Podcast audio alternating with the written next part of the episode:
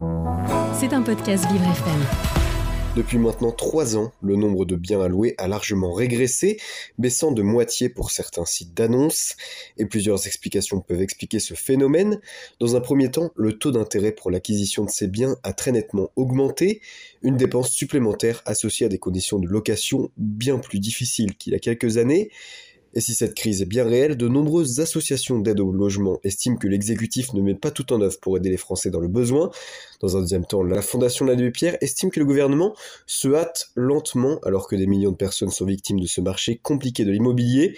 Le Conseil national de la refondation avait d'ailleurs rendu des conclusions le 5 juin dernier dans lequel la gravité de la situation était clairement notifiée, et si ce problème touche les clients qui ne trouvent plus de biens en location ni de biens à acheter, les agences immobilières sont elles aussi les victimes collatérales de ce marché compliqué.